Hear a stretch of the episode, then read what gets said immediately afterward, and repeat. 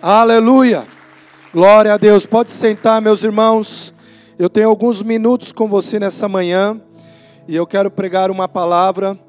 E graças a Deus e graças à Igreja do Parque, nós estamos lá nesses três anos e nos impactos já passaram mais de 400 jovens, homens e mulheres, lá nos meses de janeiro e julho.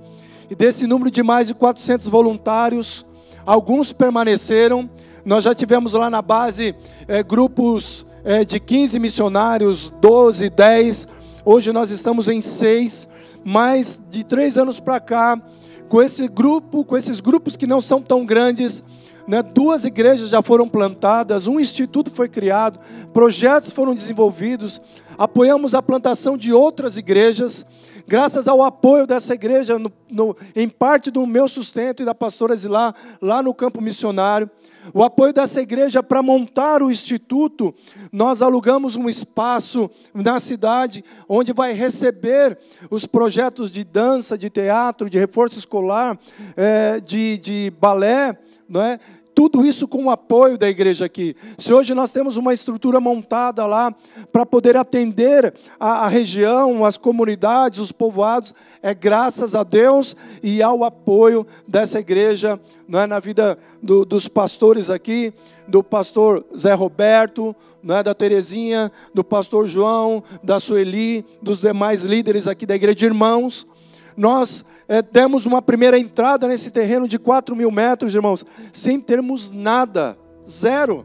Se vocês hoje olharem a conta da missão, nós só temos lá o suficiente para pagarmos as contas desse mês até o final do mês. Então é o Senhor que tem provido, amém? É o Senhor que tem enviado recursos. E eu peço para que vocês orem. Agora, dia 30 de setembro, nós temos que pagar mais uma parcela desse terreno e eu creio que o Senhor até lá vai prover esse recurso. Amém? Uma igreja ofertou, nós conseguimos, vamos conseguir já pagar metade do nosso compromisso, mas ainda nos falta, né, em torno aí de um valor de 10 mil reais para pagarmos uma parcela desse terreno de 4 mil metros. Que nós, nós vamos deixar um legado lá, irmãos. Amém? Nós vamos deixar um legado para o sertão, para a obra missionária, a igreja do parque, né? Tem o seu nome também na história de missões no sertão. Amém? Nós já temos um casal que vai para lá para permanecer em janeiro. Temos uma jovem de Guarulhos. Temos um jovem do Pará. Nós já temos quatro. E eu peço para que você ore pela vida desse homem aí, desse careca barbudo aí, ó. que é o pastor Anderson, né? E a Nath, é a sua filha é, Lara e a Catarina. A Lara tem 12, 13 e a Catarina tem 8, né? Então eles estão se preparando e orando, mas já há testificação, há sinais de que eles vão estar indo para morar e servir com uma família, nos ajudar lá no pastoreio dessas igrejas plantadas. Amém? Quantos aqui vão orar pela vida do Anderson? Lembre-se dele, né? Tem vários Andersons aqui, né? Na igreja. Então lembre-se aí de mais um, que é o pastor Anderson. Abra sua Bíblia em Hebreus capítulo 4. Eu tenho apenas Vou marcar no meu relógio aqui. É, eu tenho com vocês 25 minutos apenas, irmãos, para pregar a palavra nesta manhã. Nós vamos ler dois textos. Hebreus capítulo 4. É um texto conhecido, 4,16. E depois vamos para 2 Samuel capítulo 9, na história que você já deve ter lido, ouvido alguma pregação sobre a história de Mefibosete. Primeiro, Hebreus capítulo 4, versículo 16 eu quero dar um tema para esta palavra, que é o melhor lugar para nós estarmos. Amém?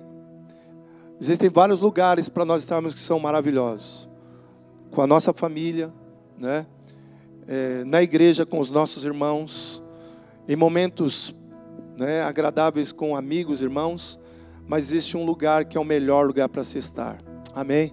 Esse lugar é o Senhor. Amém? Tem até uma música aí né, que diz assim: Esse lugar é no Senhor, da Heloísa Rosa. Esse é um louvor maravilhoso. Quero ler com você Hebreus 4,16.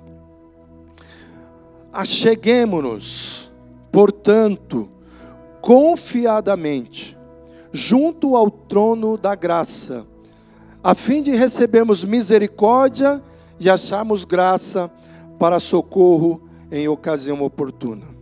Amém? Então aqui diz: acheguemos-nos. Essa é uma manhã de nós nos achegarmos junto ao trono da graça. Amém? Irmãos, eu vou repetir, você não ouviu. Esta manhã é a manhã de nós continuarmos, de ousarmos nos achegarmos junto ao trono da graça. Nós cantamos que Ele é o Rei, amém? E o Rei está sentado no trono, e Ele governa, e nada foge do seu poder, do seu governo, da sua soberania. Agora, segundo Samuel, eu não vou ler o texto todo, eu vou apenas ler alguns versículos. O capítulo 9 seria do versículo 1 ao 13, mas eu quero ler apenas alguns. Vou saltear o texto, porque alguns versículos se repetem naquilo que está escrito.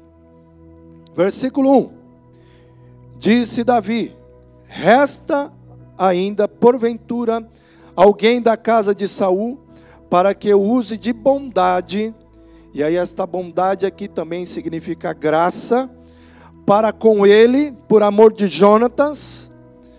Versículo 2: Havia um servo na casa de Saul, cujo nome era Ziba, chamaram-no para que viesse a Davi. Perguntou-lhe o rei: És tu Ziba? Respondeu: Eu mesmo, teu servo. Disse-lhe o rei: Não há ainda alguém da casa de Saul para que use eu de bondade de Deus para com ele? Então Ziba respondeu ao rei: Ainda há um filho de Jonatas aleijado de ambos os pés. Versículo 5. Então mandou o rei trazê-lo de Lodebar, da casa de Maquir, filho de Amiel. Vindo Mefibosete, filho de Jonatas, filho de Saul, a Davi, inclinou-se prostrando-se com o rosto em terra.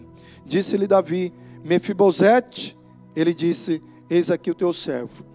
Então lhe disse Davi: Não temas, porque eu usarei de bondade para contigo por amor de Jonatas, teu pai, e te restituirei todas as terras de Saul, teu pai, e tu comerás pão sempre à minha mesa. Versículo 8.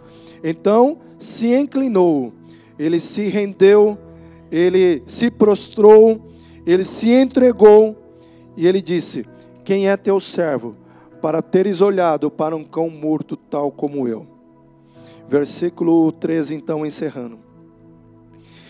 Morava Mefibosete em Jerusalém, porquanto comia sempre à mesa do rei. Ele era coxo de ambos os pés. Amém?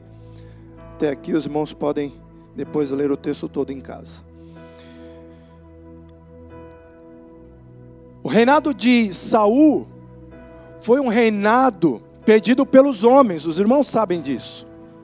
Foram os homens, foram o povo de Israel que disse: Nós queremos ser como as outras nações. Escolha, ache um rei para nós. E essa não era a vontade de Deus, mas Deus disse a Samuel: Eu vou fazer o que ele, eles pedem. Mas eles têm que entender que agora os filhos deles saíram à guerra, eles trabalharão para manter esse governo. O que eles produzirem parte vai ser para os impostos. Eles vão ter que ceder seus filhos e filhas para servirem nesse governo. Mas eu vou fazer o que o povo está pedindo. Então este rei, este reino foi um reino da vontade humana. E então nós sabemos que em determinado momento da história do rei Saul, o profeta Samuel tinha dito para ele esperar para o sacrifício, mas ele pressionado pelo povo para fazer a vontade do povo, ele se sentiu constrangido e ele então decidiu se antecipar. Então o profeta chega e fala assim: olha, antes é melhor você o quê? Obedecer do que sacrificar. E ali o reino foi rejeitado por causa da desobediência. O reino foi rejeitado. Então Deus disse: Eu aborreci a Saul e a sua casa. Então Deus manda então levantar agora um outro rei que era segundo o coração dele e que não seria segundo a aparência. Lembra? Deus vê o que? O coração. Então o profeta achou, não, é esse o filho aqui né, de Jessé é esse. Esse cara é o, o, rei. Olha o tamanho dele, olha a aparência dele, olha como ele é forte. E passaram todos os filhos, mas Deus falou: não é esse. Mandou chamar o menino que estava pastoreando e falou: é esse, unge ele. E entre a unção e o reinado se passaram em torno de 13 anos. Ele tinha 17, começou a reinar com 30. Então, irmãos, entre nós temos uma unção, entre nós temos um chamado, e muitas vezes fluirmos naquilo e exercermos aquilo na plenitude, existe um tempo de preparo, amém? Talvez tenha uma unção, Deus tenha te dado, mas esteja atento ao tempo de Deus para que você flua nisso, não saia do teu lugar. Porque quando ele foi ungido, sabe o que ele fez? Ele voltou a pastorear o rebanho do seu pai. Ele voltou para o que ele estava fazendo, mas a unção estava sobre ele. Então, meu irmão, se a unção está sobre você, se você tem um chamado, fique em paz, porque aquele que te chamou, ele é poderoso para te capacitar e para te usar no tempo dele. Amém? Então, agora Deus havia levantado um reino segundo o seu coração. E como Saul e Jonatas tinham morrido na mesma batalha, no mesmo combate, quando chegou a notícia da morte, a mulher que cuidava do neto de Saul, que era o segundo na sucessão, você sabe, monarquia é assim, né? Você tem o rei, você tem o primeiro príncipe nascido, ele é o primeiro na sucessão. Aí você tem o outro filho, ele é o segundo na sucessão. Então, na sucessão, esse menino Mefibosete, que tinha sido criado para ser rei, que tinha sido ensinado desde criança, ele tinha já vivido no palácio, ele já tinha experimentado da realeza. Agora, com cinco anos, lá no capítulo 4, você depois lê em casa, a, a ama, a, a babá, porque qual que era o normal, e você já deve ter visto isso em filmes e séries. Se levanta um rei, manda matar toda aquela dinastia passada, sim ou não? Manda matar, porque esse menino, se ele crescer, ele vai querer o, a coroa. Então manda matar. Quando a, a babá ficou sabendo, ela saiu correndo com esse menino Befibosete. Ele tinha cinco anos. E ele cai. E ele então torce os dois pés. E por não ter tratamento, ele cresce aleijado. Só que ele vai morar em Lodebar, um lugar distante, seco, sem vida, e ele vai morar numa casa de um cara chamado Maquir. Porque ele estava com medo, ele vivia com medo. Ele falava assim: tem uma sentença de morte sobre a minha cabeça.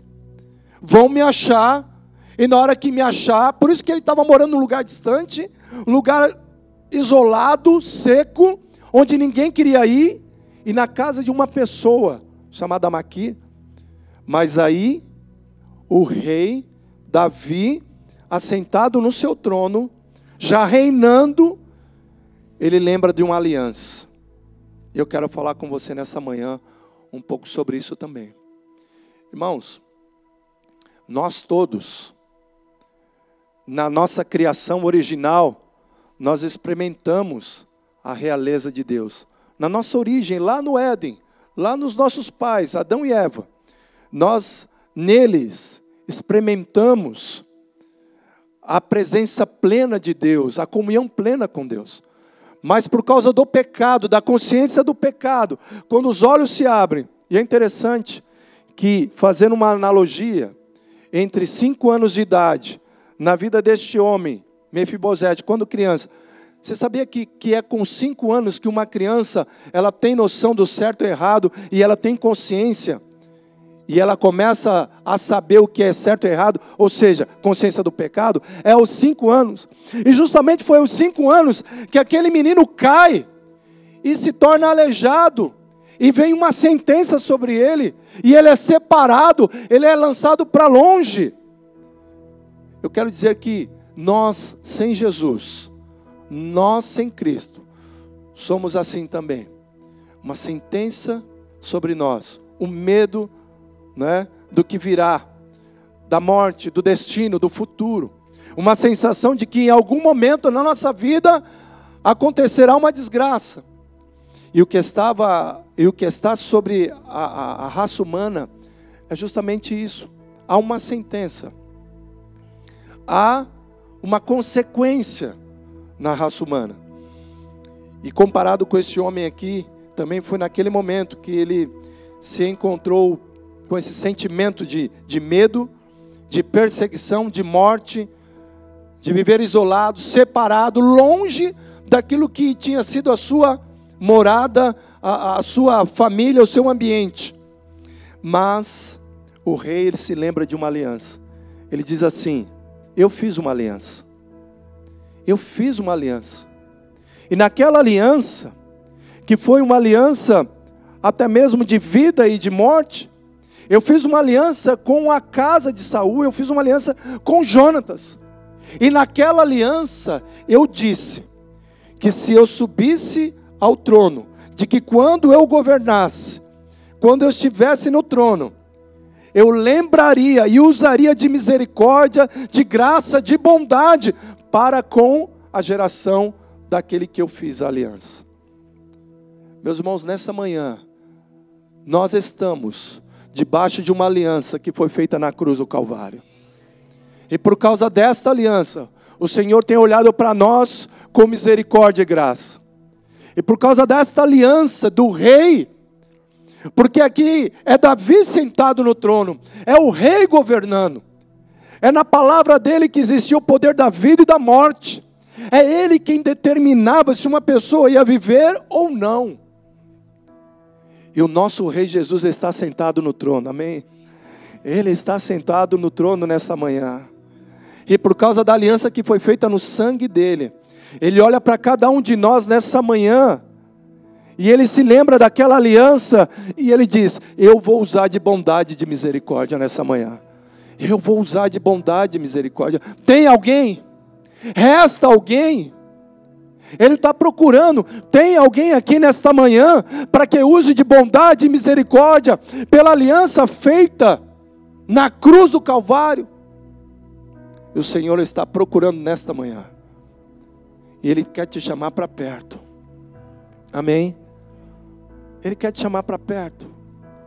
Ele quer te chamar para uma rendição. Talvez você veio aqui nesta manhã e você, como filho de Deus, como alguém que experimentou o lugar, a presença, sabe, a, a plenitude as riquezas de Deus, mas você está vivendo num lugar distante, você está vivendo afastado, você está distante.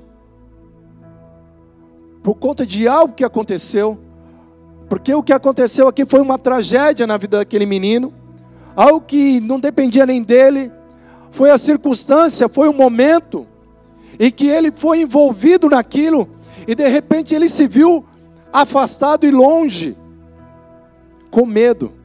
Talvez palavras de alguém, talvez atitudes, talvez situações tenham te feito, sabe, ficar longe, longe do trono, longe da presença, longe da cidade onde Deus habita, onde Deus governa, longe daquilo que Deus ele planejou para você.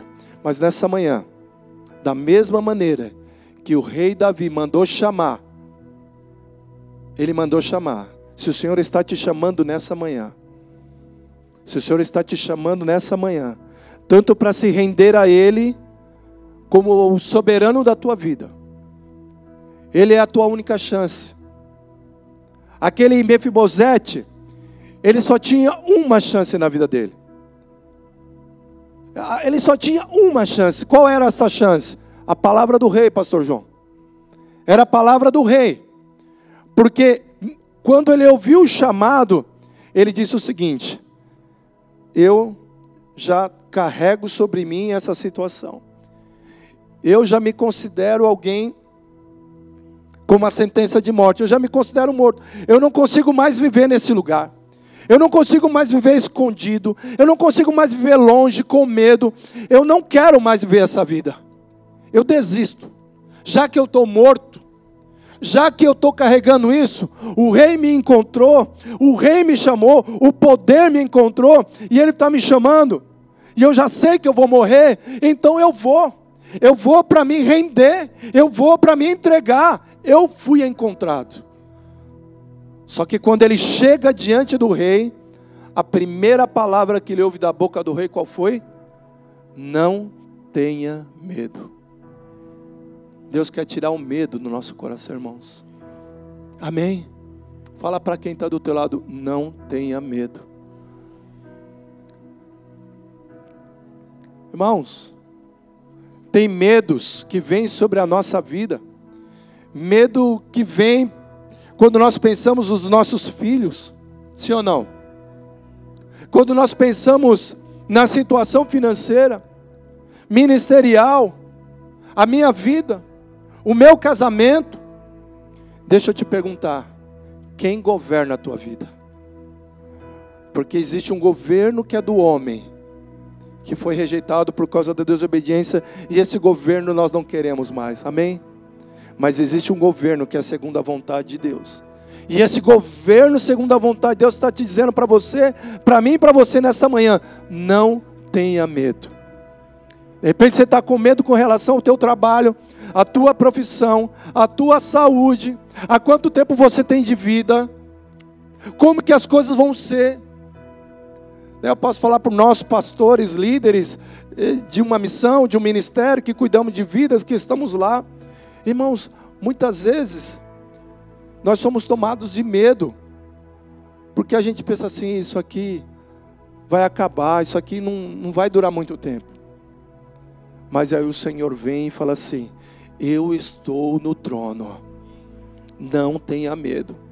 Não tenha medo. A primeira palavra que nesta manhã eu e você, o Senhor está nos falando no seu trono de glória e de poder, é dizendo: não tenha medo, não tenha medo. Saia da tua vida agora todo medo de morte, de destruição. A primeira coisa que ele ouve é isto. A segunda coisa que ele ouve, ele diz assim: Mefibosete, ele se inclinou, ele se rendeu. Então no versículo 7 ele diz assim: Não temas, porque usarei de bondade para contigo, por amor de Jonatas teu pai, e te restituirei. Repita comigo: restituição. Quero passar para você aqui, se você quiser anotar. Primeira restituição que ele recebeu, sabe qual foi? Repita comigo: paternidade.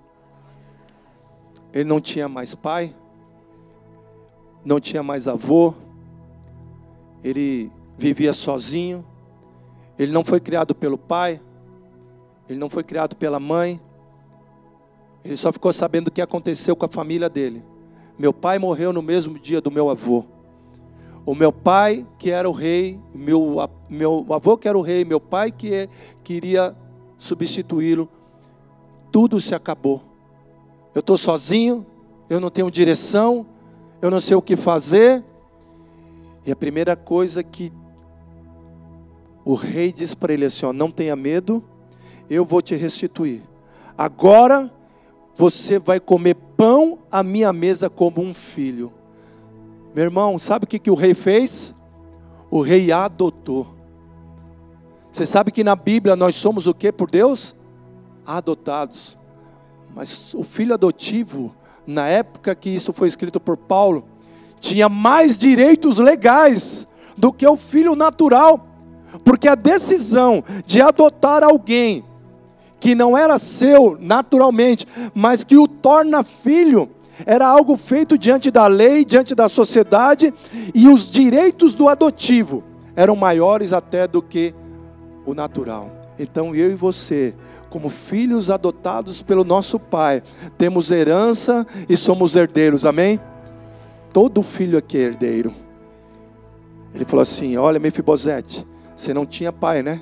Seu avô morreu, mas agora eu te recebo na minha mesa para você comer pão comigo, como um filho. Você vai se assentar na mesa. Você vai se assentar na mesa com todos os outros meus filhos. E você, mesmo sendo aleijado, meus irmãos, imagina ele entrando pela sala de jantar do palácio. E ele vindo com o barulho da muleta, né? Aquele barulhinho da muleta, sabe? arrastando o pé. E aí olhavam para ele: quem que é esse aí? Esse aí é o filho do rei que foi restituído. Agora ele vai se sentar à mesa como um dos filhos. Quando ele se sentava na mesa, aí a sua seus pés aleijados eram cobertos e ali ele olhava nos olhos dos outros irmãos e ele era igual. Irmão, aqui você é filho. Nessa igreja aqui você você se olha nos olhos, você é herdeiro, você tem direitos espirituais, você tem autoridade. Então o Senhor nesta manhã está dizendo: não temas, você é filho, e como filho você é herdeiro, você não está sozinho. A segunda coisa que ele foi restituído, diga assim, relacionamentos. Que agora ele tinha irmãos, amém? Agora ele andava no palácio e ele tinha relacionamentos, ele tinha sido restaurado na vida dele. O Senhor vai restaurar a tua vida. Terceiro, ele foi restituído na paz. Diga paz interior. Meu irmão, sabe o que quer viver com medo? Ver com medo da morte, de ser descoberto, sabe? De em qualquer hora você ser morto, ser pendurado. Então, naquele momento, ele foi restituído na paz. Nesta manhã, o Senhor está te restituindo a tua paz no teu coração. Meu irmão, em nome de Jesus, receba a paz onde você está agora. Receba a paz. Fique em paz. A paz que excede todo entendimento. A paz que só Cristo dá, não como o mundo te dá, mas a paz que Deus te dá, ela excede todo entendimento. Receba paz no teu coração. Quando você sair por aquela porta, vá em paz para a tua casa. Quando você chegar amanhã no teu trabalho, chegue na paz do Senhor, amém? Receba paz entre você e a tua esposa, amém? Se você está do lado da tua esposa, fala assim, ó, vamos ficar em paz. amém, olha aí. O almoço vai ser melhor. O frango que não ia sair vai sair agora. Fala para tua, fala para o teu pai, para o teu irmão que está do teu lado aí, vamos ficar em paz. Amém.